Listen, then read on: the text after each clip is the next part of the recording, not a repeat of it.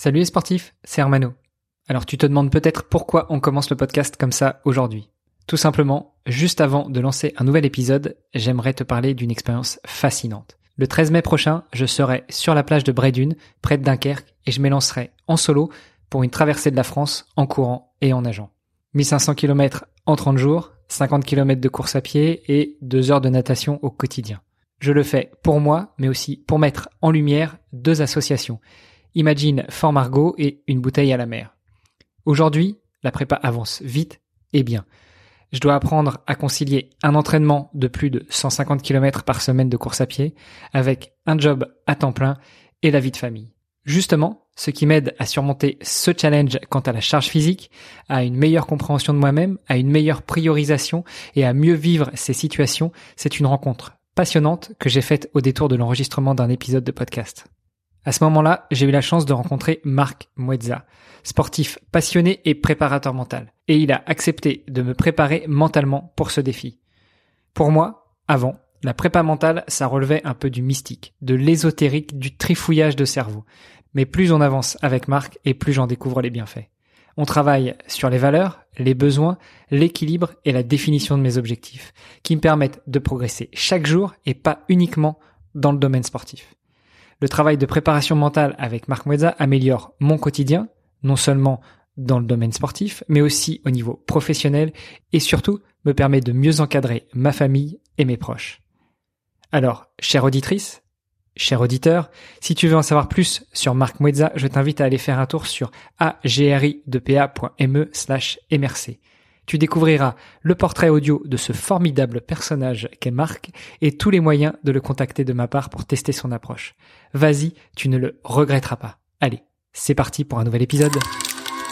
Juste avant d'appuyer sur le bouton de ta montre et de démarrer ton entraînement avec un super podcast dans les oreilles, eh bien, je t'invite à aller faire un tour sur devenirtriathlète.com slash livre. Tu vas pouvoir découvrir le livre Devenir triathlète que l'on a rédigé à sept mains sous la direction d'Olivier de Scooter et dans lequel on t'explique comment devenir triathlète, comment progresser en triathlon et enfin comment performer en triathlon. Et puis si tu cherches un club virtuel à rejoindre pour pouvoir bénéficier des entraînements et mettre en pratique tous les bons tuyaux que l'on a été glanés pour toi auprès de nos invités, eh bien devenirtriathlète.com slash club, c'est là où tu trouveras toutes les informations. Allez, on arrête de parler, c'est parti. Salut les sportifs, c'est Armano et je suis très heureux de vous recevoir pour un nouvel épisode du podcast Devenir triathlète. À mes côtés pour co-animer cet épisode, comme d'habitude, il y a Olivier de Scooter. Salut Olivier. Salut Armano. Et cette semaine, nous recevons un grand monsieur du trail, à savoir Xavier Thévenard. Salut Xavier. Salut. Euh, on est super enchanté de te recevoir sur le podcast aujourd'hui. Alors d'habitude, on parle pas mal de triathlon, mais on parle aussi des trois sports qui constituent le triathlon. Et puis la course à pied, évidemment, fait partie du tri. Et on va pouvoir parler avec toi de trail et même au-delà de l'ultra trail et puis euh, d'autres sujets. Je crois que Olivier t'avait préparé un petit agenda justement pour ne pas prendre Xavier euh, au dépourvu. Oui, alors comme il paraît que Xavier a, un emploi du temps assez chargé, on va essayer d'aller droit au but aujourd'hui. donc moi, ce que je te propose, Xavier, c'est qu'on revienne bah, un petit peu sur ton parcours évidemment et puis bon ton palmarès quand même. Hein, on va on va revenir un petit peu dessus euh, euh, rapidement. Euh, et puis et puis qu'on parle aussi peut-être de ce qui te, te tient à cœur aujourd'hui, notamment les enjeux climatiques. Je sais que tu es animateur de la fresque du climat, moi aussi.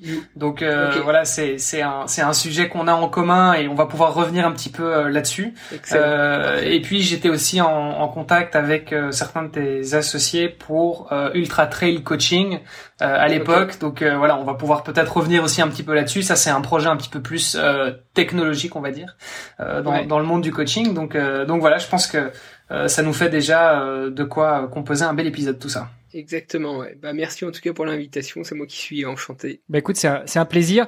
Euh, on a une tradition dans le podcast, on va mettre direct les pieds dans le plat, euh, c'est qu'on laisse quelques minutes à notre invité pour se présenter. Donc dis-nous tout, qui est Xavier Thévenard pour ceux qui ne te connaîtraient pas? Euh, Bah voilà, je m'appelle Xavier Thévenard, j'ai 34 ans, bientôt 35. Euh, je suis originaire du, massif du Jura. Euh, voilà, j'ai plusieurs cordes à mon arc. Je me suis formé pour devenir charpentier menuisier. Donc j'ai j'ai des diplômes pour et puis euh, je suis aussi éducateur sportif, moniteur de ski de fond. Puis aujourd'hui, bah, j'ai mis un peu tout ça de, côté parce que j'arrive à vivre de ma passion qui est donc euh, l'ultra trail grâce à, à quelques partenaires, dont mon principal partenaire qui est euh, On Running, voilà. Et puis euh, j'en ai d'autres aussi à côté, comme Ultra Trail Coaching ou Baou Organic Nutrition, Led Lenser, Maïf, etc. qui qui me soutiennent au quotidien. Euh, tu, tu, fais bien de les citer parce que c'est vrai qu'on est sur un podcast, on n'est pas sur une radio et, il faut aussi rendre hommage à ceux qui permettent bah, aux sportifs, aux sportifs de vivre de leur passion et euh, on les remercie énormément. Et puis euh, bah, on te remercie d'avoir accepté notre invitation. donc tu nous as dit sportif de haut niveau dans l'ultra trail, 34, presque 35 ans. toi, tu as commencé le sport comment et vers quel âge? Est-ce que ça a toujours fait partie de, de toi, de ton ADN Ouais, exactement. Bon, fait, le sport, euh, je l'ai toujours pratiqué depuis ma tendre enfance parce que le cadre s'y prêtait bien. Euh, j'ai une petite station de ski au sud du massif du Jura qui s'appelle les Pins de et là-bas on est immergé, euh, imprégné de dans la nature. Et avec euh, mes frangins, ma frangine, euh, on a toujours été baignés dans cet univers-là. Et pour se déplacer, bah, il fallait y aller en marchant pour aller voir les copains.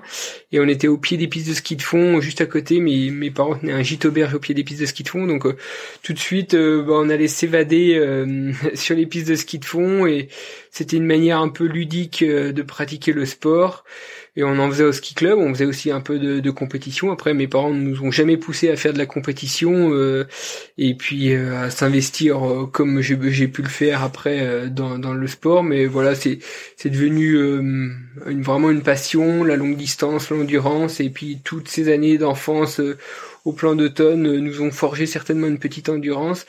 Et voilà, c'est, c'est devenu quelque chose de, culturel et puis même ouais voilà un mode de vie euh, sans même parler de compétition. Je pense que demain, si j'arrête euh, de mettre des dossards, je continuerai à pratiquer le sport pour son bien-être physique et, psychique. Et voilà, c'est une belle, bonne bouffée d'oxygène quoi. Tu, tu, nous dis que tu as un frère et une sœur. Euh, est-ce qu'ils sont eux aussi sportifs et euh, au même niveau que toi ou, euh, ou au contraire vous avez même si vous avez grandi avec les mêmes valeurs, la même culture, vous avez pris des chemins différents?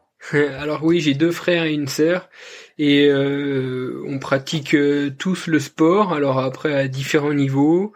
Euh, j'ai mon plus grand des frères euh, qui est bien impliqué dans le milieu sportif puisqu'il euh, entraîne le ski club et puis il est moniteur de ski de fond aussi. donc voilà et et puis ma petite sœur, elle, elle pratique aussi le ski de fond pour son plaisir. Elle est, elle travaille à l'office du tourisme, donc voilà, dans, dans la pratique sportive. Et puis mon plus jeune des frères aussi, moniteur de ski de fond, euh, comme mon père d'ailleurs. Et puis lui aussi pratique un peu de la compétition. Il a, il a fait des bons résultats en trail. Euh, il se débrouille plutôt pas mal, voilà. Mm. Donc le ski de fond, c'est un truc de famille du coup? Euh... Ouais, c'est c'est c'est un peu dans le dans le Jura en tout cas. Chaque gamin qui a vécu dans le Haut Jura, c'est assez culturel et tout le monde est allé sur les lattes au moins une fois quoi dans sa vie. On dit que le ski de fond est la discipline sportive où on retrouve les plus grosses VO2 max. Tu confirmes? Bah euh, c'est sûr que ça donne la, caisse hein, parce que euh, on fait travailler tous les muscles du corps euh, de haut en bas, bah comme un peu le tri hein, aussi. Et, puis voilà, on est souvent en dette d'oxygène sur les courses parce qu'on sollicite vraiment tous les muscles. Et puis c'est c'est hyper intense. c'est une, belle école quoi pour pour se mettre la caisse. sans, sans compter le fait qu'on est quand même aussi souvent plus ou moins en altitude? Aussi ouais euh, ça il y a des endroits effectivement où on peut être en altitude et puis d'ailleurs l'altitude peut faire partie d'une préparation pour euh, pour être bon sur des des, des, courses quoi donc euh. et le, le, fait que ce soit la plus grosse VO2 max qu'on va enfin qu'on va retrouver alors je sais pas si c'est en moyenne ou chez les, les, athlètes de haut niveau ou quoi mais euh, en tout cas, c'est ce que j'avais entendu. C'est quelque chose qui est, euh, c'est vrai ou bien c'est juste une légende, un truc que j'ai entendu comme ça, euh, qui est pas fondé? Non, non, je pense que c'est c'est vraiment vrai. Alors après, je sais pas quel est le sport euh, qui euh, fait qu'on est euh, on une meilleure VO2, mais je pense que comme il est complet, ça fait partie des sports où les athlètes ont les meilleurs VO2 max. Ça, c'est c'est une évidence. Et, et pourtant, aujourd'hui, toi, t'as évolué surtout dans le trail. Enfin, c'est c'est c'est de ça que tu tu vis aujourd'hui. et pas dans le ski de fond. Pourquoi? Ben parce que parce que je suis parce que je m'épanouis plus dans cette discipline de trail. Parce que finalement les efforts euh, longue distance me correspondent plus. Euh, quand on dit longue distance en ski de fond, euh, là par exemple ce week-end il y a la Transjurassienne, c'est une des plus longues distances à l'échelle nationale, mais même à l'échelle internationale, c'est 70 km. ça va se boucler en 3 heures quoi de course et 3 heures reporter ça sur du trail, c'est un format court et mm, c'est pas 20 heures. C'est ah, voilà, c'est en trail. Moi en tout cas sur l'ultra, les, les distances dans lesquelles je me débrouille, c'est l'ultra distance et c'est 20 heures, 15 heures, 10 euh, heures et 3 heures c'est encore un peu trop violent pour moi donc c'est pour ça que je me débrouille moins bien en ski de fond que qu'en trail. Et puis en trail ce qui est génial c'est qu'il y a on est tous sur le même piédestal. C'est assez égalitaire dans le sens où c'est pas la paire de basket qui va faire la différence. Alors qu'en ski ben il y a une grosse partie de, de, cuisine avec le fartage avec les structures sous les skis. Si demain tu euh, t'as la meilleure caisse du monde mais t'as une, une paire de skis euh, qui est très aléatoire en glisse bah t'es pas devant quoi. Tu tu peux pas jouer la gagne. Et ça la partie matos elle est vraiment importante euh, dans le ski dans, dans le ski de fond. Euh, dans le biathlon c'est pareil euh, et voilà donc ça c'est quelque chose à pas négliger. Et donc des fois bah c'est c'est moins égalitaire quoi. Mm. effectivement ça c'est vrai que ça ça fait du sens. On s'était dit qu'on parlerait aussi de tes, tes engagements pour le pour le enfin contre le changement climatique mais on, on y reviendra après. Mais mais c'est vrai que cette histoire de matos fait aussi peut-être que bah, au niveau euh, trail, c'est vrai que, allez, pour, si on exagère le trait, en gros, il te faut une paire de, de chaussures, un short, un t-shirt, éventuellement une veste quand il fait un peu frais, mais encore quand on est montagnard, on est habitué au froid, il paraît. Euh, Voilà, au niveau au niveau impact écologique, c'est quand même beaucoup moins important que euh, le ski de fond euh, où il faut des skis, il faut farter, etc., euh, etc. Non? Bah exactement. Ouais. Et puis en fait, je, je me suis fait cette réflexion petit à petit dans mon parcours parce que j'étais en section sport-études au lycée, je faisais du biathlon. Et, et puis au biathlon, bah, j'avais des résultats un peu irréguliers. J'étais limite, des fois j'étais en équipe de France junior, et puis des fois je j'y sais plus.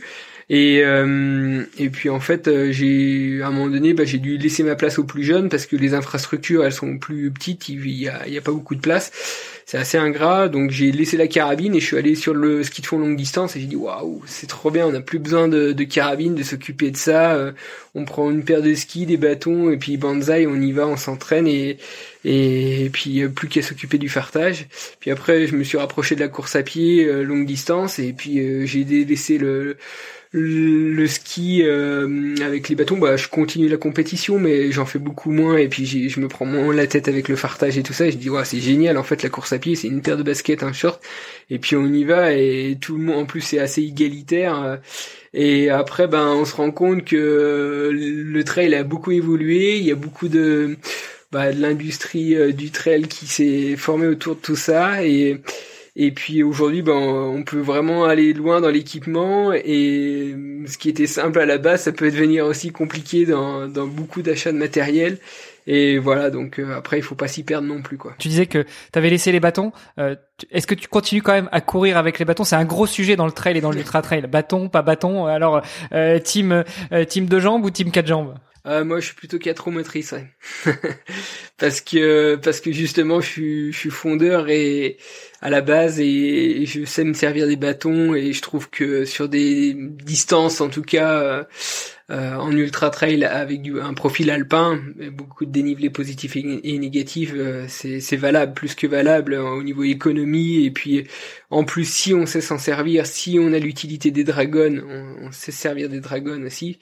Euh, ben c'est il y a, y a, tout intérêt à, à, prendre des bâtons. Hein. Alors ceux qui n'ont pas l'habitude d'utiliser les bâtons, d'ailleurs on le voit, hein, il y a beaucoup, il y a certains coureurs fois qui partent au départ avec des bâtons sur des formats alpins et qui n'ont pas de dragon sur leur sur leur poignet. Et ça ça ça m'interrogera toujours parce que l'efficacité de la poussée elle est pas du tout euh, elle est pas du tout bien faite quoi. Si on n'a pas de dragon c'est sur la sur la dragon qu'on pousse pour euh, pour pour avancer et et du coup là c'est voilà on voit des certains profils de coureurs euh, qu'on n'ont pas l'utilité bah qui utilisent pas bien les bâtons quoi hmm. alors euh, pour euh, ceux qui connaîtraient pas même si le mot dragon je pense a été pas mal popularisé avec la, la fameuse console de jeux vidéo oui la dragon finalement c'est c'est c'est c'est ce alors je sais pas si on peut appeler ça un harnais enfin ce, ce, filet qu'on met sur la main la sangle qu'on met sur la main et qui relie finalement la main main au bâton autrement que euh, par euh, l'accrochage du poignet.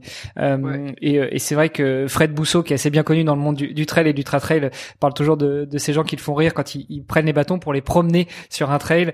donc c'est un peu, c'est un peu peut-être ta, ta première recommandation, c'est si vous voulez prendre des bâtons, déjà essayez de vous entraîner et, et du coup plutôt vous entraîner à pied ou plutôt vous entraîner éventuellement en ski de fond pour apprendre justement par rapport à la, au geste à bien utiliser le bâton?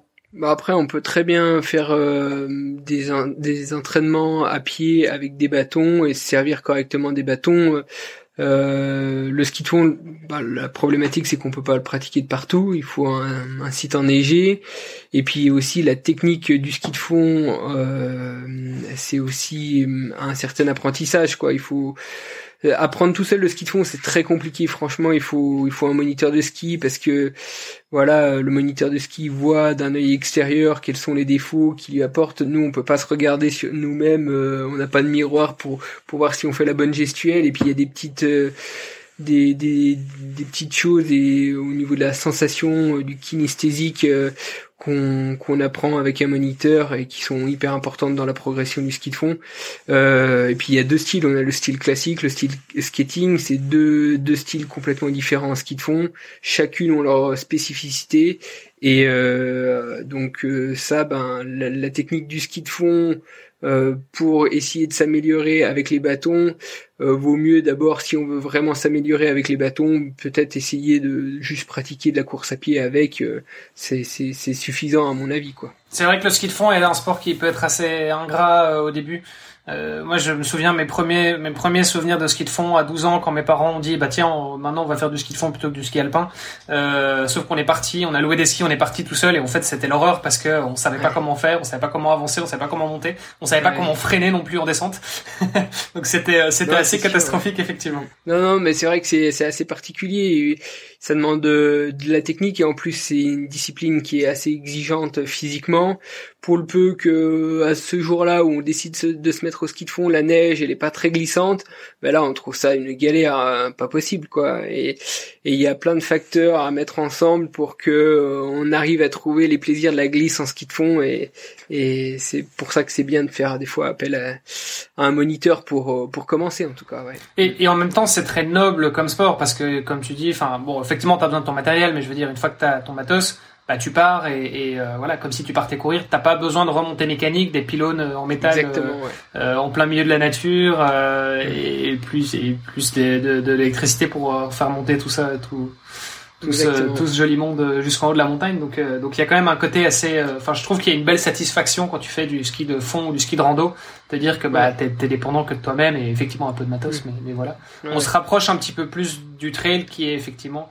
qui est probablement euh, la discipline la plus pure. Alors le, plus pur, c'est quoi? C'est peut-être euh, la course à pied pieds nus, c'est ça? Euh, Mais tu fais difficilement plus plus pur que ça. Enfin, je veux dire, c'est un peu un retour aux sources, quoi. Exactement. Ouais, je pense que le plus simple, hein, c'est c'est quand même bien la course à pied. Hein. c'est pas la peine d'aller chercher très loin là. Et, et, toi, du coup, à quel moment est-ce que tu t'es rendu compte que que le trail c'était ton truc ou enfin à quel moment t'as percé T'as comment tu t'es dit je vais pouvoir en vivre peut-être un jour ça s'est passé comment ouais. pour toi bah, c'est des chemins de vie en fait. Euh, le, en fait, chaque euh, skieur de fond pratique euh, le trail depuis ses débuts parce que en fait les entraînements au club euh, du skieur de fond l'été c'est vachement axé sur de la course à pied en nature. Donc du trail on appelait ça de la course à pied en nature avec les bâtons justement à faire du dénivelé positif négatif. Ça depuis euh, tout temps. Bah moi en tout cas en tant que gamin je l'ai toujours fait avec le club les sorties à pied quoi. Et euh, ça faisait partie des entraînements. Donc forcément on a été baigné dans cet univers du trail dès, dès le plus jeune âge, euh, je sais pas, moi je cours peut-être depuis l'âge de 7 ans, mais dans la nature, on n'a jamais fait de piste, mais vraiment de la nature. Et puis, euh, et puis bah voilà, donc euh, en évoluant, bah après j'étais au collège, je, je faisais du biathlon, au lycée j'étais en section sport-études en biathlon, et puis bon voilà, j'avais des résultats très irréguliers, puis je me rendais compte qu'après souvent des stages avec les équipes ben souvent j'avais besoin d'y retourner pour m'évader, me libérer un peu l'esprit. J'aimais bien ces efforts un peu longs et puis qui sortaient des, cadres, des structures euh, très voilà. Le, biathlon c'est c'est un même site, c'est une piste, c'est un tir, c'est c'est très protocolaire. Et puis moi j'avais besoin peut-être un peu plus euh, de, de m'évader et puis d'avoir de l'aventure dans, ce que je faisais. Et ça manquait peut-être un peu de créativité à mon sens. Et donc j'aimais bien retourner après les entraînements euh, avec les équipes euh, un peu plus longtemps. Pas pour dire que j'étais plus fort que les copains mais parce que j'avais envie de m'évader puis d'être dans mes pensées et être un peu plus libre et puis finalement ben les efforts violents du biathlon qui sont 30 40 minutes euh, ça me correspondait moins et puis je voyais que voilà le ski de fond longue distance ça je m'y plaisais un peu plus et puis après ben j'ai j'ai essayé un trail de 70 km. Et puis là, ben, voilà, j'ai accroché avec encore plus long et, et c'est depuis là. T'avais quel âge à ce moment-là quand t'as véritablement commencé le trail en compétition? J'avais 20 ans, quoi. 20 ans. Alors après, voilà, j'ai toujours aimé la course à pied et vraiment euh, dans toutes ces années de, de, de, de, biathlon, de ski de fond longue distance, euh, euh vachement mon, entraînement sur la course à pied en nature l'été. Et euh, je me souviens même étant pré-ado, ce que j'adorais faire pendant les grandes vacances scolaires, euh, c'était découvrir des endroits en allant à pied, parce qu'il y avait la liberté d'aller de partout. Et, puis je prenais la carte, parce qu'on n'avait pas encore de smartphone, et puis je, je regardais des courbes de niveau avec mon plus jeune des frères, on y allait souvent ensemble. Et puis on se dit ah c'est sympa là les courbes de niveau sont jolies, il y a du relief, allez on va voir comment ça se passe et on y allait, on revenait les parents savaient pas trop où on était dans la journée, mais bon, dans les espaces jurassiens, c'est vachement ouvert, c'est calme, il y a, il y a de l'authenticité, c'est sauvage, donc euh, on pouvait, voilà, on, on, peut pas faire de mauvaises rencontres, quoi, en tout cas. Et puis, euh, comme on était deux, ben, s'il y en a un qui se faisait mal, il y en a un qui allait alerter après. Euh, voilà, c'est jamais produit, mais bon, on était tout le temps en sécurité entre guillemets. Et puis, du coup, cette formule-là nous nous convenait bien. Euh, on revenait euh, content. Puis à la fin de l'année, à la fin des grandes vacances scolaires, euh, souvent ce que j'aimais, c'est tous les endroits qu'on avait découverts dans l'été, et ben c'est de tous les faire d'un seul trait, et ça faisait une boucle.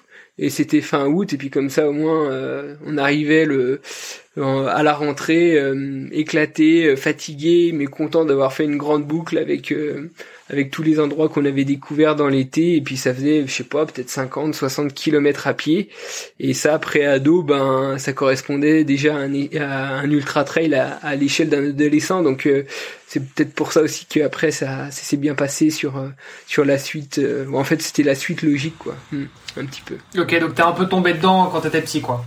Ouais voilà ouais. Hmm juste par euh, esprit de, de, curiosité et puis de créativité dans, dans, dans le parcours et puis envie d'aller découvrir des, des beaux endroits euh, quand on voyait sur, sur, sur, sur les cartes hygiène à la maison quoi. Mm. Je suis impressionné par autant de maturité euh, que ce soit en termes d'âge parce que tu disais tu étais pré-ado et puis maturité sportive aussi parce que vous y alliez jamais tout seul, vous prépariez déjà un petit peu puis le rituel c'était à la fin des vacances scolaires avant la rentrée mm. de, de se refaire le tour enfin c'est on n'entend pas ça souvent. en ben fait. Ouais, après euh, c'est aussi qu'on a eu la chance d'être euh, éduqué dans cet environnement-là, et puis on a, on a eu la chance aussi d'avoir des parents qui qui nous ont laissé beaucoup d'autonomie et de liberté, euh, voilà.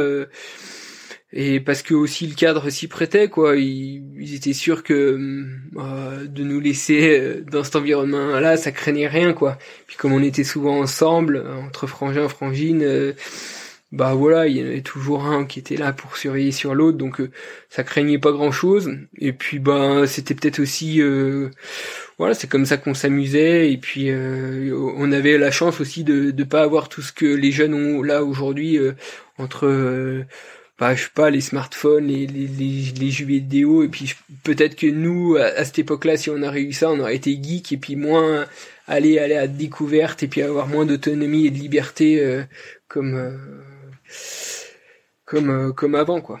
Ah mais ça c'est ça certainement et je pense qu'on bon ça fait peut-être un peu euh, ça fait peut-être un peu vieux euh, tu vois de, dire ça aujourd'hui mais bon au final euh, c'est clair que tu regardes la, la génération des enfants aujourd'hui tu vois qui à partir de de, de 3-4 ans bah en fait ils sont scotchés sur une tablette euh, c'est vrai qu'il y a un côté un peu euh, un peu nostalgique tu vois. Enfin je me dis c'est qu'allez moi à l'époque euh, bah, quand j'étais gamin j'étais sur mon vélo et et j'étais tout le temps dehors et je faisais des cabanes dans les bois et enfin tu vois je veux dire c'était bah, c'était ma manière de moi de, de, de jouer tu vois. Je veux dire et mes parents savaient pas où j'étais.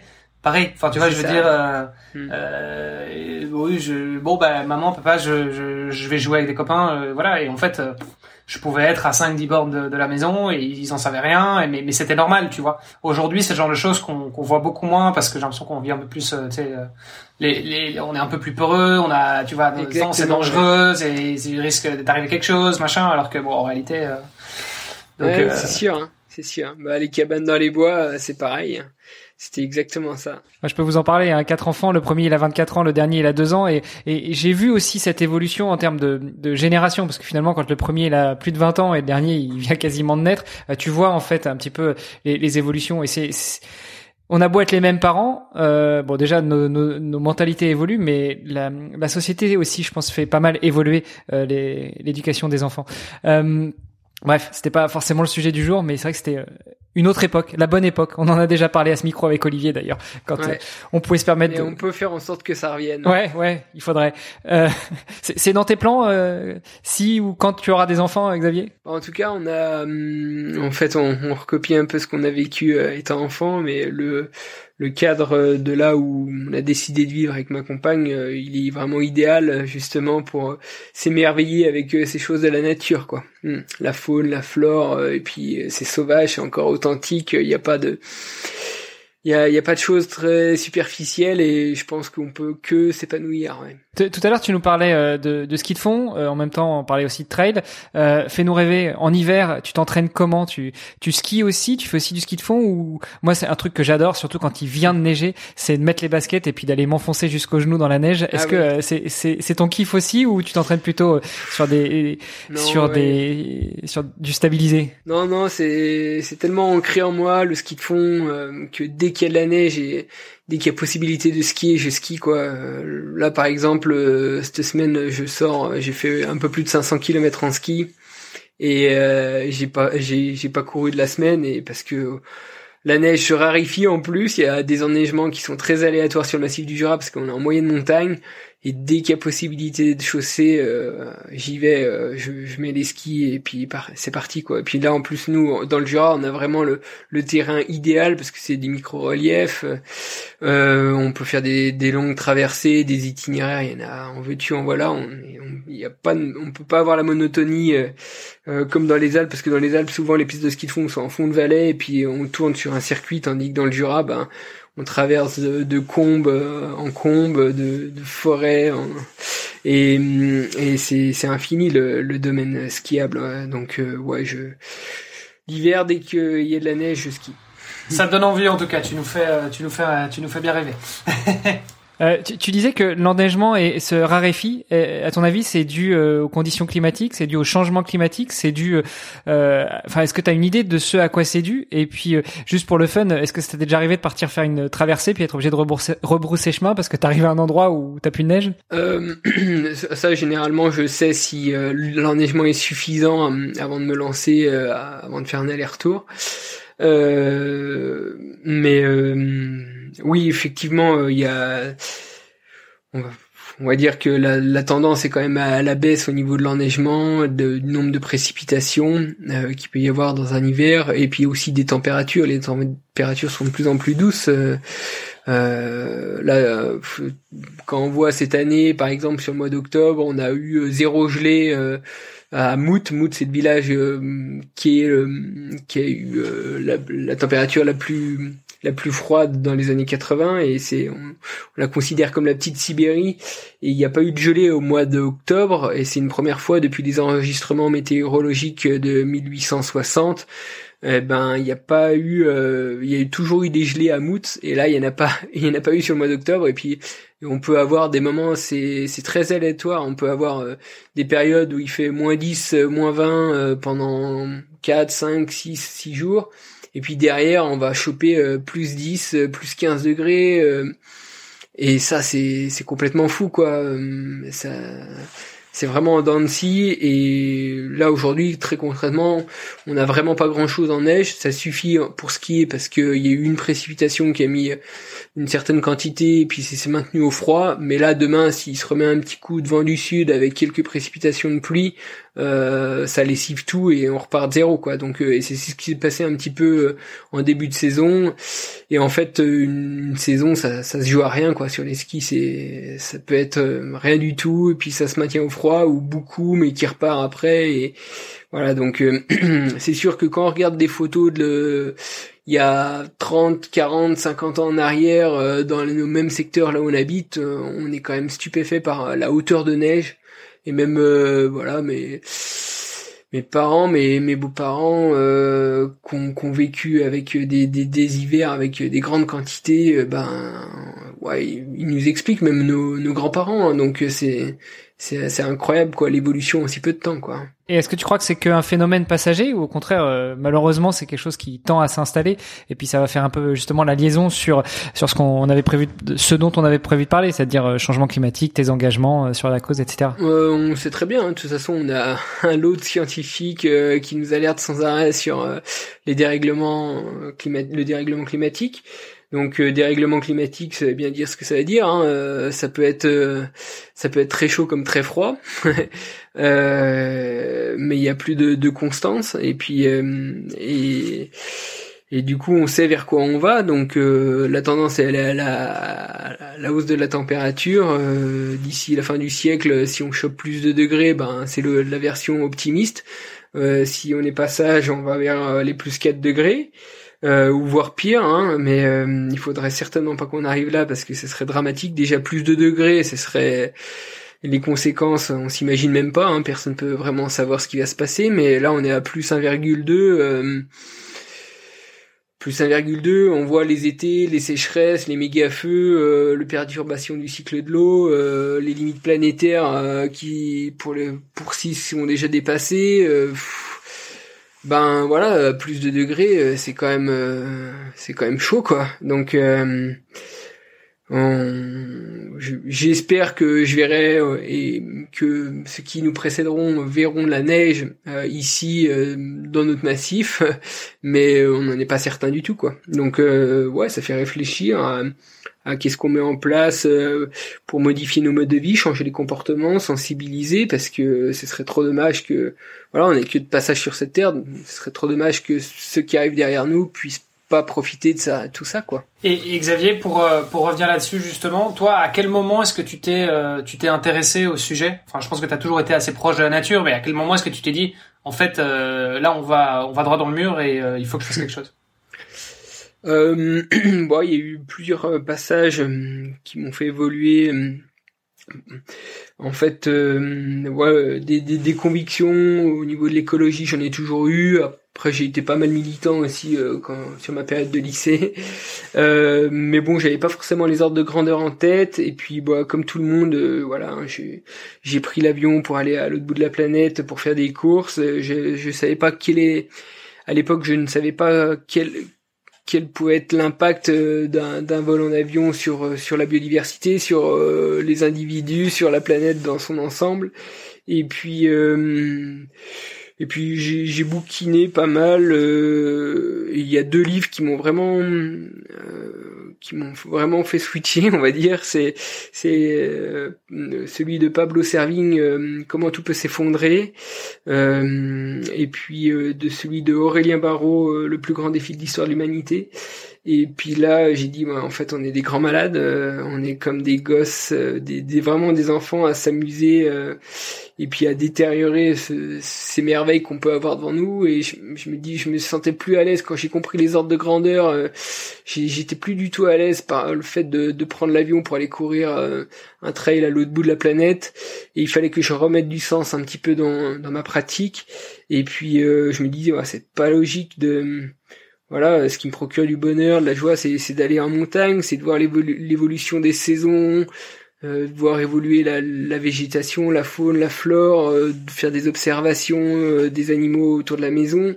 Et puis en fait, je contribuais à, à l'effondrement de la biodiversité, je contribuais à, à la perte de, de cette diversité qu'on peut avoir à la maison en me déplaçant à, à l'autre bout de la planète. Et je me dis, c'est c'est pas possible je, je veux plus être acteur de ça et, pour ma conscience ça me concerne que moi hein, euh, voilà je me suis dit non mais j'arrête ça c'est c'est plus possible et puis après bah là on parle d'effondrement de la biodiversité mais même sur euh, l'impact que ça peut avoir sur euh, sur l'être humain quoi. On sait aujourd'hui que voilà 800 000 personnes aujourd'hui en Europe décèdent prématurément de de la pollution. Donc et ça englobe plein de c'est un, problème qui est systémique, ça, ça, englobe plein de choses. Mais donc voilà, je voulais et après j'ai compris que voilà ces vols en avion avaient un, une empreinte carbone assez importante. Donc je voulais diminuer tout ça et puis j'ai compris ce que c'était que les accords de Paris. Je sais pour atteindre la neutralité carbone d'ici 2050, il fallait qu'on soit tous à 2 tonnes de CO2. J'ai fait mon bilan carbone, j'ai compris qu'un Français moyen était à 10 tonnes. Euh, Aujourd'hui, je suis pas du tout euh, exemplaire, hein, je suis encore plein de contradictions, mais je suis arrivé à, diminuer mon empreinte carbone, je suis à 5 tonnes. Euh, je vais essayer de me rapprocher de ces 2 tonnes, euh, mais la route est longue et puis en même temps, bah, voilà, je me suis formé à la fresque du climat, je me suis, je suis devenu animateur et aujourd'hui j'essaie de, de, sensibiliser aussi via cette fresque qui est un ah. super euh, atelier pour euh, sensibiliser. Et, voilà, je fais mon, mon, petit bonhomme de chemin avec tout ça. Ouais, ce qui est, ce qui est un bel outil effectivement. On va, on va revenir un petit peu dessus. Euh, tu disais que toi tu es donc la, la moyenne en France en tout cas, et je pense que c'est à peu près la même chose en Belgique et dans la plupart des, des pays en Europe euh, on est à 10. Dans la moyenne dans le monde euh, par euh, être humain, c'est 8 tonnes. Euh, toi, t'es à 5, c'est quand même, euh, c'est quand même déjà un, gros effort, sachant que en réalité, il y a un moment où c'est difficile de descendre plus parce qu'il y a une partie aussi des services publics euh, qui te sont euh, attribués et en fait ça bah t'as mm. t'as beau aller vivre euh, tout seul tout nu dans les bois euh, je veux dire cette partie d'empreinte carbone on te l'attribuera quand même tu vois. Donc donc en fait 5 5 tonnes c'est quand même c'est quand même vachement vachement bien déjà. Qu'est-ce que t'as qu'est-ce que t'as mis en place pour pour ça? Eh ben hum, là par exemple, euh, on est en train de réhabiliter une vieille ferme avec ma compagne euh, et, c'est une ferme euh, voilà 2663 qu'on a réisolé avec des matériaux naturels, de, de la paille, donc on n'est pas encore installé, mais quand on y sera, je pense que ça fera encore diminuer notre empreinte carbone. Mais euh, ça sera une maison passive avec très peu déperdition d'énergie. On n'aura pas beaucoup d'électroménager. On veut faire quelque chose de low tech pour pas être dépendant de trop dépendant de la société de consommation et puis de l'obsolescence programmée. Euh, on sait que bah, justement la consommation c'est c'est un domaine dans lequel il y a une, une grosse empreinte carbone euh, par personne donc euh, ça, ça, sera encore euh, un domaine dans lequel on peut diminuer. Et puis euh, bah, la, consommation d'aliments on essaye de tendre vers le 100% bio, avec végétaliser au maximum un petit peu nos nos repas, ça, les déplacements en vélo. On a ce qu'on a fait aussi, on avait deux voitures, une chacune on en a vendu une et puis maintenant on roule plus qu'avec euh, une voiture, euh, donc c'est encore une voiture thermique. Euh, mais mais voilà, ça c'est sûr qu'en divisant par par deux, ben ça ça permet encore de diminuer les choses. Après c'est une question d'organisation, mais ça se fait. Euh, il faut, faut réfléchir un peu plus en amont euh, comment s'organiser. Et puis on a un vélo électrique. Donc euh, ces petites choses-là, bah ça, ça fait arriver vers, vers les 5 tonnes, mais il y a, y a encore un peu des, des, des, choses à faire. Et je pense que vraiment quand on sera installé là dans notre, dans notre maison avec cette isolation plus plus plus plus hum, d'avoir de très peu déperdition d'énergie, d'avoir notre eau, notre notre énergie, parce qu'on sera autonome, euh, ça va faire euh, diminuer vraiment notre notre empreinte carbone, quoi. Juste pour pour euh, préciser peut-être quand on parle de tonnes, on parle de, de tonnes équivalent CO2. Donc en fait, c'est c'est ça ça permet de mesurer les, les émissions de gaz à effet de serre. Euh, sur sur un an. Exactement. Et donc euh, cette fresque euh, du climat, cette fameuse fresque du climat, tu l'as découverte comment? Je l'ai découverte comment? J'avais j'avais découvert je l'avais découvert c'était ah oui en fait j'étais allé accompagner Nicolas qui faisait son tour de France il faisait un tour de France. Euh, c'est un éco-aventurier chez Maïf en fait. C'est Nico Nico Green Tour. Nico Green Tour. Et puis euh, je l'avais accompagné sur. Euh, ah oui, il faisait du plugging, c'est ça. Il faisait des, des sections de 30 km en course à pied et les 10 derniers kilomètres, euh, c'était dédié à ramasser les, les, déchets sur le parcours avec bah, des gens qui voulaient venir avec nous partager ce moment-là.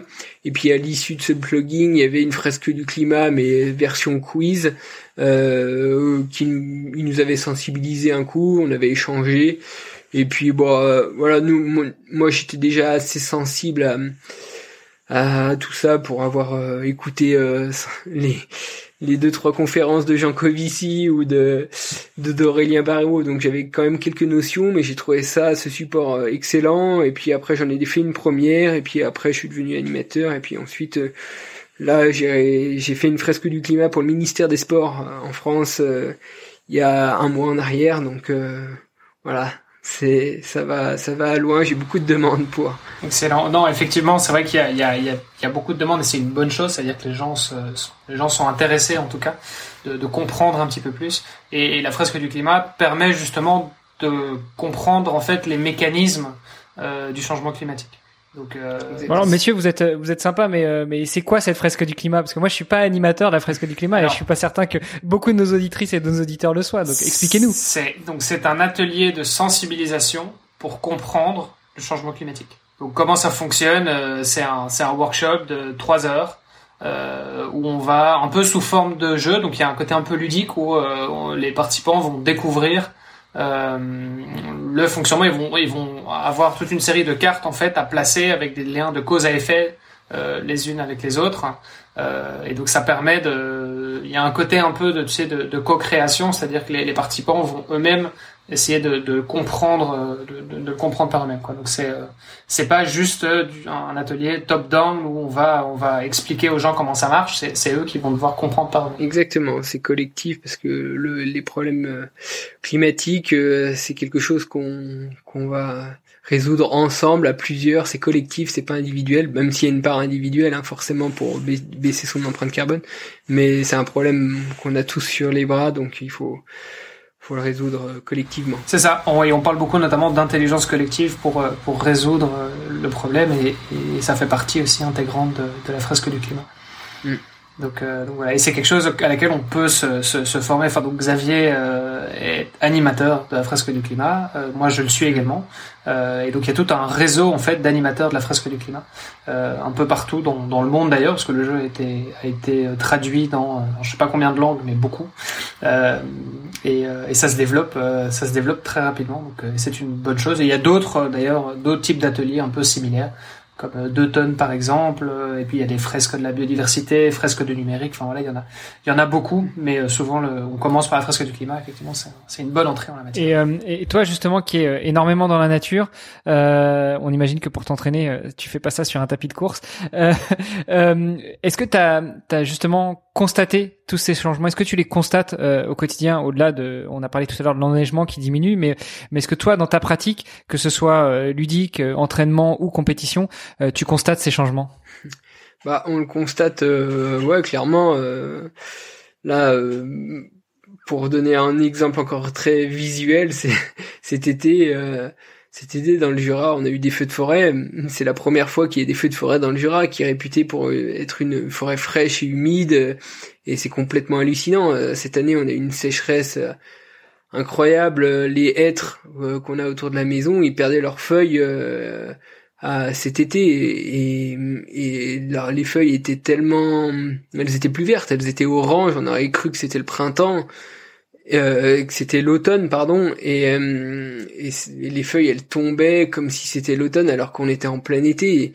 Et, c'est vraiment triste de voir que ben eux ils souffrent et et c'est un ouais c'est ça, ça, ça frappe quoi aux yeux. On peut pas on peut pas louper ça et puis tout, toutes les, les le Jura est réputé aussi pour euh, être un territoire vert parce que voilà il y a beaucoup de précipitations généralement et et puis c'est verdoyant, c'est c'est apaisant, c'est calme, c'est et là c'était gris mais vraiment gris donc euh, c'est sûr que ben ça, ça, ça fait réfléchir.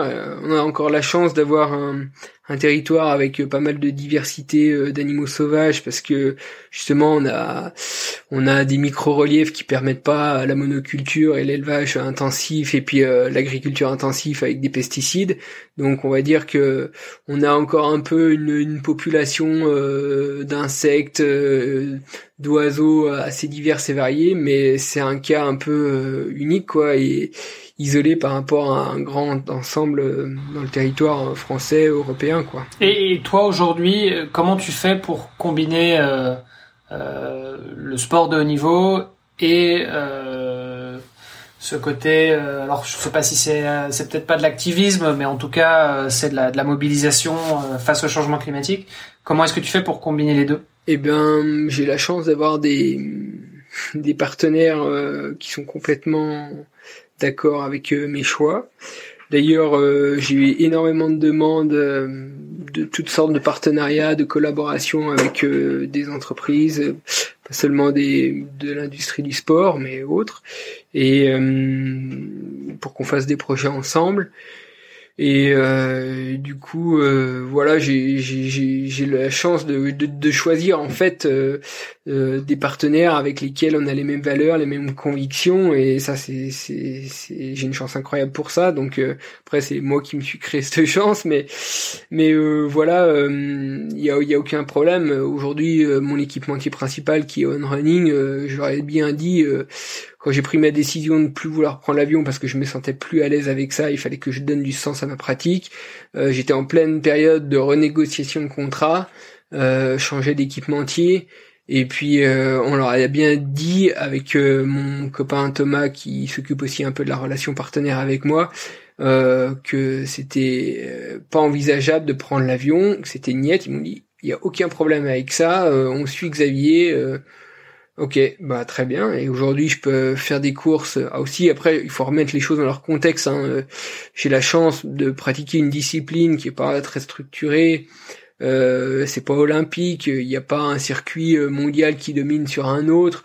C'est plutôt des, belles classiques en ultra qu'il faut aller checker. Et puis, par exemple, bah, l'UTMB, c'est presque la course incontournable en ultra trail.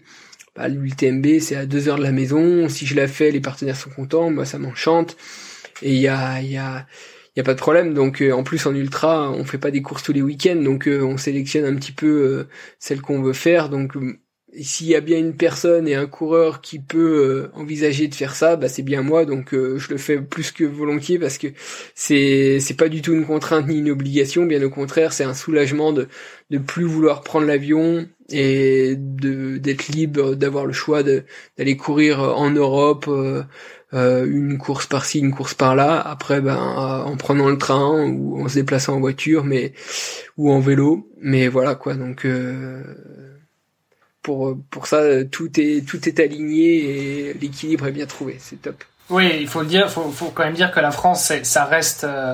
alors, je pense qu'on peut le dire le pays numéro un pour le pour le trail. Euh, bon, ça dépend comment on le mesure. Je pense qu'il y a, y a, y a d'autres pays qui sont chauds aussi, mais la, la, France, ça reste quand même. En tout cas, euh, c'est probablement dans le top 3 euh, des destinations de, de, de, des trailers, quoi. Ouais, ouais, il y a un bel engouement pour la pour la discipline et euh, puis c'est vrai que le terrain s'y prête bien. On a plein de massifs montagneux divers et variés, donc donc c'est pour ça qu'il y a, y a pas mal de, de participants et de pratiquants et avec beaucoup d'événements aussi. Donc voilà. si on si on revient un petit peu rapidement là sur ton euh, palmarès, euh, je vois ici en 2010 euh, tu gagnes la CCC. 2011 le Trail des Templiers, la TDS en 2014, l'UTMB tu le gagnes en 2013, 2015, 2018 et tu fais deuxième en 2019. Euh, tu gagnes l'OCC en 2016 et tu fais premier aussi aux 80 km du Mont Blanc en 2017 et euh, aux 90 ou 90 km du Mont Blanc en 2019. Donc effectivement, euh, alors je, tu me dis, hein, j'en ai, enfin j'en ai probablement oublié. En tout cas, je, je pense que c'est les principales. Euh, c'est celles que j'ai devant moi. Après, il doit certainement y en avoir encore, euh, encore d'autres. mais là, on est fort sur la France, quoi. Ouais, ouais. Ben en fait c'est ce que je me dis avec un peu de recul. Euh, j'ai fait quelques courses à l'étranger. Je suis allé plusieurs fois aux États-Unis, au Chili. J'ai gagné l'ultra trail du Mont Fuji au Japon. Euh, et puis en fait, euh, si j'enlevais toutes ces courses et si j'avais décidé plutôt de ne plus prendre l'avion, ça aurait pas, ça aurait pas déjoué en fait mon ma petite notoriété que j'ai dans le milieu du trail parce que toutes les les courses finalement les, les plus importantes, elles se trouvent autour du Mont Blanc, sur Chamonix et et on peut clairement se faire un nom euh, juste à l'échelle nationale ou au niveau européen dans le trail. Et euh, si j'avais enlevé ces deux trois courses aux États-Unis, au Chili et puis au Japon, et ben ça n'a rien changé en fait à, mon statut aujourd'hui quoi. Donc euh, c'est comme ça, c'est c'est l'attachement, je sais pas, aux, Alpes, le symbole du Mont Blanc qui a fait que c'est devenu un mythe et puis que il y a beaucoup de gens qui s'intéressent à, cette course et et pour moi ben c'est que du bonus quoi. Ok, mais donc du coup, euh, et tes prochains objectifs d'ailleurs là pour la pour la saison à venir, euh, tu vises quoi? Eh ben ouais, euh, j'ai des courses euh, qui me diraient bien. Donc une du côté de Chamonix fin août. Alors après, euh, il faut que je réfléchisse à, encore au format. Et puis du côté italien, là, il y a Lavaredo aussi qui est un bel ultra, donc dans les Dolomites. Donc c'est pareil, c'est pas non plus le bout du monde ça sera un peu les, les deux gros objectifs 120 km dans la Varedo puis peut-être l'UTMB ouais il faut, faut, faut voir encore je vais laisser le temps de que l'hiver se termine pour réfléchir et puis détailler tout ça quoi. Excellent. Euh, mais donc oui effectivement comme on disait tu as de la chance euh, de vivre euh, au bon endroit pour faire de l'ultra trail en tout cas ça c'est sûr. Mm. Ok et eh ben écoute on, on, suivra ça sur 2023. Pour revenir à, tu parlais tout à l'heure de tes sponsors. Euh, t'as mentionné Unrunning, euh, t'as mentionné Ultra Trail Coaching aussi. Euh, Est-ce que tu peux nous dire un petit peu plus de quoi est-ce qu'il s'agit? Bah, c'est une plateforme euh, pour euh, se préparer euh, au mieux à des ultras en proposant des différents programmes d'entraînement. Et puis l'idée bah, du ultra trail coaching, c'est vraiment d'essayer de d'individualiser les programmes en fonction de l'emploi du temps de la personne en question, de sa vie professionnelle, sa vie familiale. Et donc il y a plusieurs critères à à rentrer et ensuite il y a, il y a, des algorithmes euh, qui permettent euh, justement de diversifier les entraînements et puis les individualiser euh, afin de mieux préparer la course choisie quoi donc comme on est tous différents et puis qu'on a tous des profils différents et puis des envies différentes et ben voilà les, les programmes sont sont sont multifactoriels quoi Et, et c'est, c'est euh, en fait c'est une euh, donc c'est de ce qu'on appelle de l'AI coaching. Euh, donc c'est du coaching qui est généré par une intelligence artificielle. Ouais. Après on propose aussi euh, voilà des, supports vidéo avec différents contenus dans tous les domaines qui explorent un petit peu la, performance. Donc l'alimentation, euh, les séances intensives, les, les entraînements longs, euh, la technique, l'utilisation euh, des bâtons, c'est vraiment large, le, renforcement musculaire, la préparation physique. Et puis après, bah, par exemple, voilà, moi j'ai fait plein de supports vidéo comme ça. Et ensuite, en fonction des, des programmes d'entraînement de chacun, euh, il y a des contenus qui arrivent euh, pour leur proposer ce type d'entraînement ou ce type d'entraînement avec euh, des explications à l'appui, voilà, pour qu'ils comprennent vers quoi, comment, comment, qu'est-ce qui se passe dans le corps pour pour que tout se mette en place et voilà quoi. Et, et c'est une c'est une vraie tendance. Je pense qu'on pourrait faire un, bon, on pourrait faire un épisode dédié à, ça parce que c'est c'est hyper intéressant euh, de vraiment rentrer dans la dans la technique de, de comment ça fonctionne derrière. Euh, le, le, gros avantage de l'AI coaching, c'est que ça permet de rendre le coaching euh, beaucoup plus abordable aussi. Ouais aussi et puis euh, c'est vrai qu'on a tous des, des emplois du temps un peu intenses aujourd'hui. Donc euh, voilà, au moins ça, ça permet de de, de, de, prendre le temps euh, quand quand il y a y a un créneau qui se dégage dans son emploi du temps pour visualiser ses contenus, vers savoir euh, vers quoi il faut aller et, et c'est peut-être une bonne bonne manière pour pour se préparer au mieux et puis justement avoir aussi euh, éviter de, de, de, de, se blesser euh, parce que quand on est trop trop chargé, ben et qu'on fait un peu les, les choses à l'envers avec moins de progression, bah, on a tendance à se blesser. Donc c'est une prévention aussi sur, sur, sur les blessures. Quoi. Et, pour rester dans le domaine de justement de l'entraînement et du, du coaching, c'est quoi ta c'est quoi ta méthode à toi d'entraînement? Parce que euh, autant dans le et d'autant plus dans le triathlon, je pense, euh, on a tendance à être un peu euh, un peu geek sur les bords, tu vois, on aime bien tout mesurer, euh, être euh, très très à cheval là-dessus. Là où en ultra trail, il y a il y a un peu deux écoles quoi. Il y a il y a aussi l'école de moi, je cours plus aux sensations et de toute façon, je fais un sport nature, donc euh, euh, je, je, je, vais plus me connecter à la nature et je serai pas, euh, je serai pas non plus sur ma montre tout le temps en train de regarder exactement ce que je fais. Hmm. c'est quoi, c'est quoi ton, c'est quoi ton ta philosophie à toi? Eh bien, je pense que ce qui est important, c'est quand même de se connecter à soi et puis de percevoir ses, ses sensations. Euh, les outils c'est bien, mais à un moment donné, si on prend des notes euh, de partout euh, et qu'on se mélange les pinceaux, ben il faut pas trop s'y perdre et puis revenir à des choses essentielles. Et moi, je suis plutôt dans la sensation, la sensation à l'entraînement, le feeling et puis et après, ben voilà, si, si je me sens bien sur une période, euh, ben je vais peut-être euh, je vais peut-être aller un peu plus longtemps que ce que ce que j'ai prévu à la base. Et à l'inverse, euh, si je me sens trop fatigué, ben je vais pas faire cette séance d'intense que j'avais prévu à ce moment-là et je vais la décaler un peu plus tard parce que ça sera plus bénéfique de la faire dans un moment où je suis une meilleure forme physique que dans un moment où je me sens moins bien. Et, hum, et si c'est décalé de 2, 3, 4, 5 jours, euh, c'est pas ça qui va faire la diff. Et je pense que c'est important ouais, de d'aller un peu au, feeling, à la sensation. Et, c'est la meilleure façon pour euh, se connaître euh, au plus profond de soi-même quoi hum, faire ses expériences etc quoi après les outils ça peut être intéressant pour ouais pour pour comprendre ce qui s'est passé aussi et puis ça fait, ça fait des, des, des recueils d'informations pour analyser après aussi, qui peuvent être intéressants quoi. Mais mais bon, moi je suis, je, je prends note, je prends vraiment beaucoup de notes euh, parce que j'aime bien analyser.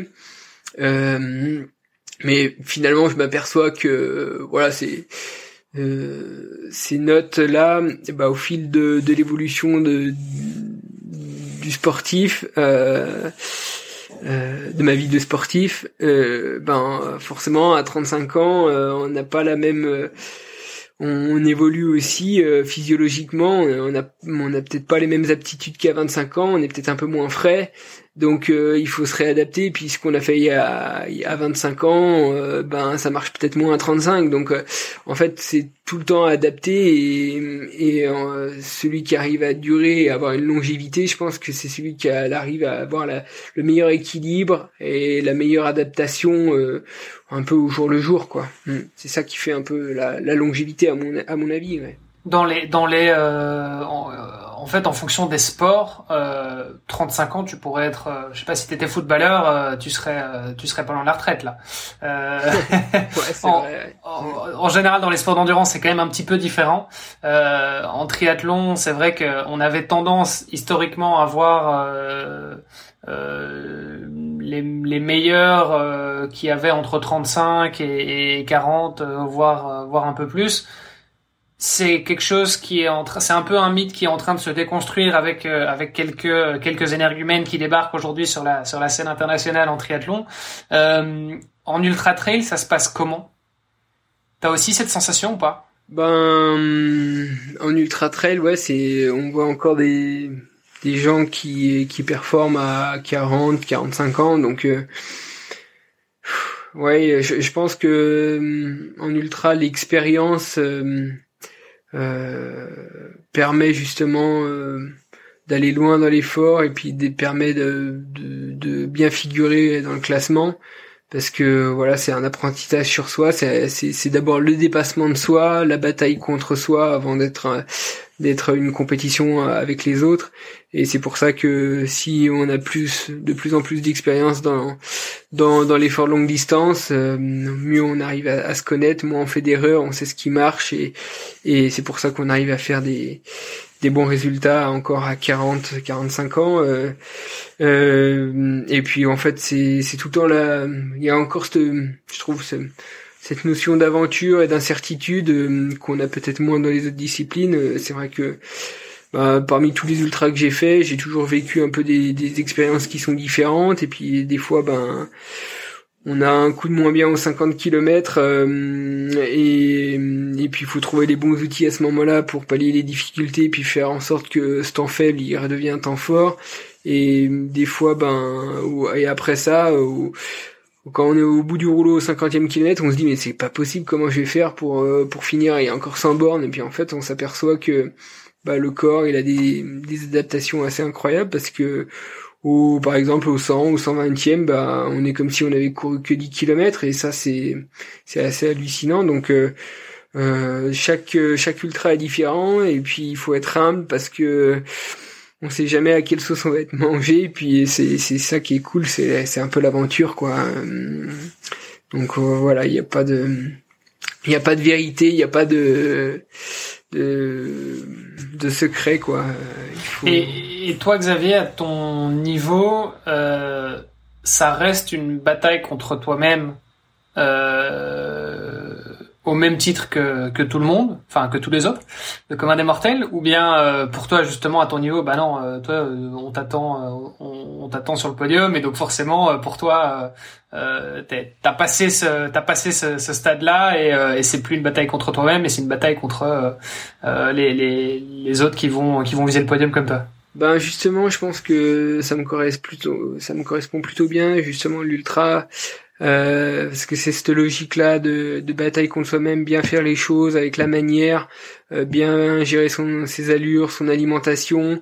Et si euh, je mets en, place ces choses-là, euh, basées sur moi, derrière le résultat, il est pas trop mal. Si je suis dans une logique trop de, de compétition, de confrontation, je me perds et je me mélange les pinceaux et c'est plutôt négatif et le résultat il sera pas forcément là. Après ce qui est plutôt difficile quand on a quelques quelques victoires, quelques quelques belles places, ben c'est qu'on nous met sans arrêt dans cette logique là de de, de confrontation, de compétition et puis on perd un peu euh, qui on est et il faut pas se faut pas se mélanger et puis se recentrer un peu sur soi. Pourquoi je suis là? Pourquoi je fais cette course? Pourquoi je suis sur cette ligne de départ? Et moi, je pense, hein, euh, maintenant avec un peu de recul, si j'ai gagné trois fois l'UTMB, euh, jamais je suis parti en me disant je viens pour la gagner euh, et je, je pensais pas du tout la gagner à ce moment-là. Sur ces trois fois, j'ai j'ai vraiment été dans le, dans le but de, de me faire un plaisir un maximum, d'aller le plus vite possible. Qu'est-ce qui pour aller le plus vite possible sur le Tour du Mont Blanc, qu'est-ce que je dois faire? Ben, c'est bien gérer mes allures, c'est c'est c'est bien gérer mon alimentation, l'hydratation, euh, être bon dans, dans, dans la technique avec les bâtons, euh, essayer de perdre le moins d'énergie possible. Et puis ça, bah, ça m'a ça m'a amené au, devant du classement. Mais euh, par exemple en 2017, euh, gros plateau, grosse densité euh, à l'UTMB, et puis on on m'a bourré le cerveau à me dire ah t'as vu il y a Kylian il y a François il y a Jim euh, il y a Pau il y a tout le monde ça va être historique ça va être génial euh, et sans arrêt le mois qui a suivi euh, c'était la compétition la bataille du siècle dans l'ultra et puis bah j'étais un peu trop euphorique je sais pas ce que j'ai fait je suis parti devant avec les autres puis eh ben j'ai pris un monstre coup de barre et pendant 8 heures c'était un grand moment de, de solitude, de souffrance. J'ai passé ce cap là, au bout de 8 heures c'est devenu un peu mieux. Je limite la casse parce que je finis quatrième en 2017, mais mais euh, clairement euh, l'année suivante je suis revenu en 2018 parce que je me suis dit mais c'est pas moi, c'est pas euh, c'est pas c'est pas la place qui me dérangeait en soi. Hein. J'étais très content de ma place, j'étais très content de mon temps, mais c'était la manière de faire et la gestion. Et en 2018, euh, je reviens, je dis, il faut que je me réconcilie avec le parcours, avec euh, ce que j'aime faire dans l'effort longue distance. Et puis bon bah en faisant ça, je, je remporte la course en 2018, tu vois. Et je et en fait, mon but c'était pas de gagner, c'était de d'être d'être bien le plus longtemps possible. On sait que déjà un ultra c'est difficile. Euh, il y a des moments où on va être euh, dans le dur, Et le but du jeu, bah, c'est d'essayer de moins souffrir possible sur un truc qui est exigeant. Donc euh, c'est un peu compliqué. Et, et, si on arrive à faire ça, ben c'est gagné quoi. C'est c'est dingue euh, ce que tu dis et enfin la manière dont tu le dis. Tu vois, on se dit en fait c'est c'est simple pour gagner une course, il faut ne pas avoir envie de gagner. Voilà. Il faut être en communion avec soi-même. Non mais j'ai l'impression un peu d'avoir tu sais maître Yoda, le, le sage qui te non, non, mais, non, mais ça, marche, hein, apparemment. Non, mais, mais pour moi, parce que ça, ça me correspond, mais pour certains, peut-être qu'il faut un peu plus de piment, un peu plus d'étincelles, et, et chacun a sa manière de courir, chacun a sa motivation profonde. Ma motivation profonde, c'est celle que je viens d'expliquer. Pour euh, Jim Wamsley, euh, euh, ça sera peut-être certainement inconcevable de se dire, euh, lui, il a peut-être plus besoin d'afficher, de se mettre en confiance en disant, je viens pour gagner l'UTMB mais moi jamais je pourrais ça me ça me viendrait pas à l'esprit un seul instant de me dire je viens pour gagner c'est c'est c'est en dehors de mes principes et de mes mes convictions profondes quoi hmm. chacun a sa manière de faire quoi l'important c'est que ça marche et qu'on soit content. Oui, bah et apparemment et, apparemment ça marche donc euh, ça on va on va on va pas te le retirer c'est clair. Euh, et mais ça veut dire que tu démarres tu démarres euh, tu démarres la course, tu regardes pas trop où sont les autres quoi. C'est euh, tu fais ton truc T'es dans ta tête Ben 2019 euh, par exemple, donc je suis deuxième. Euh, je j'arrive aux Ouches. Euh, aux c'est à 8 km après le après le départ. je suis 35e peut-être et j'ai aucune idée de du classement d'où je suis. Je sais juste une chose, c'est que je suis dans mes temps et c'est ce qui m'intéresse. Benoît Nave qui me conseille au niveau de l'entraînement c'est un, copain, euh, me dit bah là t'es t'es passé en 35 minutes, euh, euh, c'est peut-être un peu trop fort. Et je suis 35e. Euh, bon, bah je suis mon petit bonhomme de chemin. J'arrive à Champais ou non à, à Ouchapu au 50e euh, entre le 50 et le 60e kilomètre. Et ben je le vois au bord du parcours, je lui fais je suis combien? Parce que j'ai aucune idée. Mais t'es deuxième là. Et puis euh, devant, c'était euh, Pau Capel qui était à 10, 10 minutes devant. Et puis là, à ce moment-là, bah, j'ai su à combien j'étais.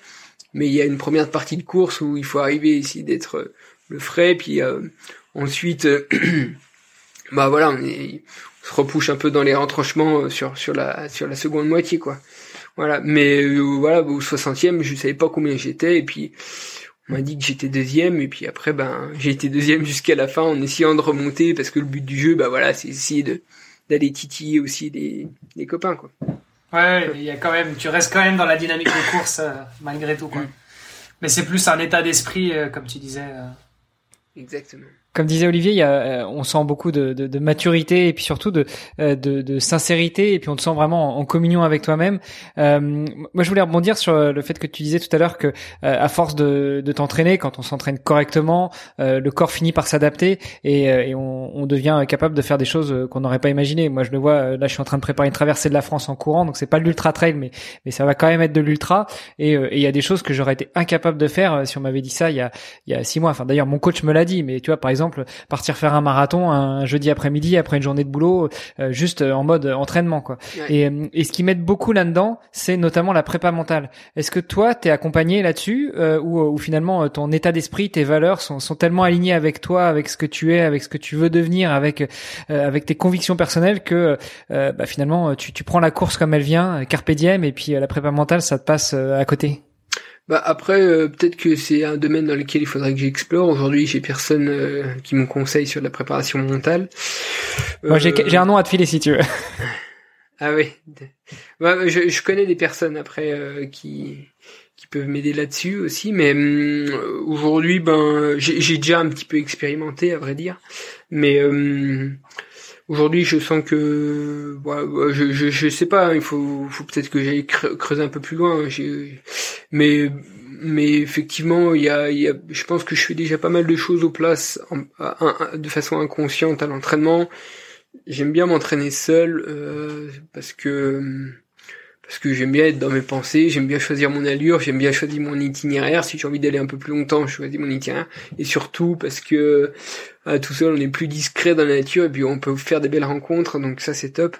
Et euh, mais et puis du coup, euh, le fait de souvent aller tout seul, on voilà, on, se comprend un peu aussi soi-même et puis on met en place des, je sais pas, des situations des fois même à l'entraînement hein, qu'on est un peu dans la difficulté à penser à des choses pour que ça redevienne mieux, de l'imagerie mentale. Euh, et ça, ben, je sais pas si je le fais bien, j'en sais rien, mais en tout cas, je j'essaie d'expérimenter des, des, petites choses sur moi au niveau des, des pensées positives euh, à l'entraînement, etc. Voilà. Puis j'en ai beaucoup parlé aussi à, à cette personne que je connais qui fait la, la préparation mentale, Stéphane Facetta. Euh, voilà, donc après, ben, peut-être qu'il y a creusé un peu plus, mais aujourd'hui, il n'y a pas de, de séance précise que je mets en place quotidiennement ou euh, de façon hebdomadaire, voilà. Pour reboucler un peu sur toi et sur l'entraînement, euh, si on prend uniquement l'entraînement, on prend pas tous les à côté, euh, euh la respiration, la méditation, le, le, fait de croiser parfois sur certains sports. Mais, mais si on prend euh, euh, une ou deux semaines ou plutôt un, cycle d'entraînement de Xavier Tednard, ça, ça, ressemble à quoi? Ça représente combien de temps euh, par semaine d'entraînement plus ou moins? Euh, bah, c'est vachement aléatoire. Hein. Ça peut être des semaines euh, aller à 35 heures et puis des semaines plus plus courtes. Après un ultra, on fait pas beaucoup d'heures. Hein. euh, non, ça fait grosso modo 1000 heures dans une année, quoi voilà, tout, tout, tout sport confondu. Alors euh, finalement, je cours pas énormément parce que il y a quand même, s'il y a beaucoup de neige dans le, dans, sur le Jura, je, je skie beaucoup. Euh, et puis euh, il y a, je fais beaucoup de sports croisés quoi. Hein. Je fais aussi bien du, du, VTT, du vélo de route, un peu de ski roue, du kayak, de la course à pied, du ski de fond classique, rando. Donc il y a hum, c'est vraiment divers et varié et, et Miller bah si on reporte ça sur euh, je sais pas même pas combien ça fait euh, d'heures en moyenne sur une année ça fait combien ça? 1000 heures euh, réparties sur 52 semaines. Si on fait 1000 divisé par 52 ça fait combien? Bah, 1000 ouais bah 1000, divisé par 50 ça fait ça fait 20 donc ça veut dire que t'as à peu près t'as, un peu moins de 20 heures par semaine ce qui ce qui fait à peu près 3 heures par jour. Voilà à peu près. Ça se tient. Puis puis une bonne partie de, de récupération derrière avec euh, un moment dédié aux étirements, euh, à la récup. Euh, après ça c'est pas intégré à l'entraînement, mais ça pourrait presque en faire partie aussi parce que. Ah ça fait partie du job on va dire. Xavier, on, t'avait promis de pas te retenir trop longtemps parce qu'on savait que t'étais euh, t'étais busy aujourd'hui. Euh, Peut-être pour pour clôturer, c'est quoi ton meilleur souvenir de, de course? Mon meilleur souvenir de course. Bon, il y a plein de bons moments. Après, J'imagine, mais si tu devais en choisir un là comme ça à nous, nous partager. Bon, je dirais l'UTMB 2018, la victoire, parce qu'il y a toute une histoire derrière euh, cette victoire. Euh, une course un peu compliquée aux États-Unis le mois avant, où je me fais disqualifier parce que je fais un ravitaillement hors zone. Euh, alors que c'était pas voulu, hein, c'était, je bois une gorgée d'eau. Euh, euh, au 85e kilomètre, alors que je suis en tête de la course. Euh, et puis c'est une personne en question qui voit que je bois une, dans une bouteille d'eau en dehors d'un ravitaillement. C'était pas une, bouteille que j'avais sur moi, c'était une bouteille euh, en dehors. Et puis parce que j'étais j'étais pas lucide à ce moment-là, c'était vraiment pas voulu. Bref, et au 146e kilomètre après 21 heures de course et deux heures d'avance sur le second, je me fais disqualifier. C'était à la Hard Rock. Et du coup, c'était un peu dur à digérer. Et, euh, et puis derrière, c'est donc un Américain qui gagne. Et puis voilà, je, je me remets un peu de cette déception. Et euh, j'arrive le mois suivant donc sur l'UTMB 2018 où je fais ma course, ça se déroule pas trop mal, je me retrouve devant en tête avec un Américain. L'Américain Zach Miller euh, craque.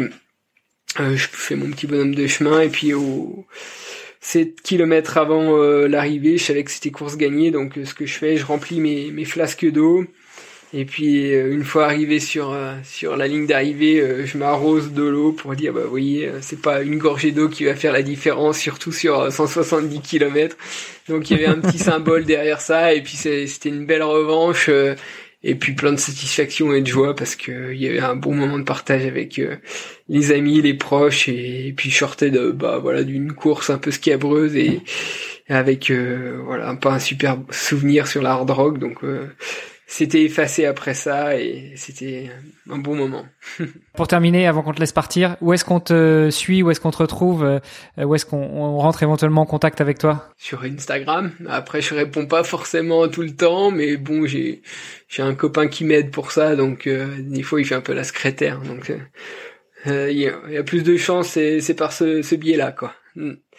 Mais, mais encore une fois, euh, malheureusement, avec le nombre de sollicitations, euh, des fois, euh, on, je passe à côté. Je suis, je suis un peu obligé parce que sinon, je serais devant le téléphone toute la journée et puis c'est pas ce qui me plaît. Donc, je préfère aussi aller en nature. Et c'est pour ça que des fois que le téléphone, je l'emmène pas en balade avec moi et je le laisse ici. bah, t'as bien raison. Et nous, en tout cas, on est très content de t'avoir eu sur le podcast. Euh, ça, bah, nous, ça, nous, fait ça nous fait très plaisir d'avoir pu parler aussi de quelque chose euh, bah, qui sortait un petit peu de de, de l'habituel, hein, pouvoir parler climat. Euh, c'est vrai que c'est euh, voilà, c'est quelque chose qui me tient fort à cœur aussi, donc ça me fait plaisir de pouvoir en parler avec toi. C'est important d'en parler. On reste dans le thème, on est sorti un peu des sentiers battus habituels du podcast, mais c'est normal, on faisait un, un épisode sur le trait. Super. Bah écoute, merci beaucoup euh, Xavier d'avoir accepté notre invitation. Euh, merci pour euh, pour tout ces, cet échange et toutes ces infos que tu nous as que tu nous as partagé. On donne rendez-vous bah, un de ces quatre sur la prochaine course. On suivra ça de près. Et puis nous Olivier, on se donne rendez-vous la semaine prochaine. Yes. Salut, la semaine prochaine. Ciao. Merci. Bonne continuation. Salut. Merci. Ciao. Merci d'avoir écouté cet épisode jusqu'au bout. N'oubliez pas de rejoindre notre groupe Facebook pour discuter avec les invités, commenter et poser vos questions. Et Olivier et moi, nous vous répondrons dans un prochain épisode. À la semaine prochaine. Salut les sportifs.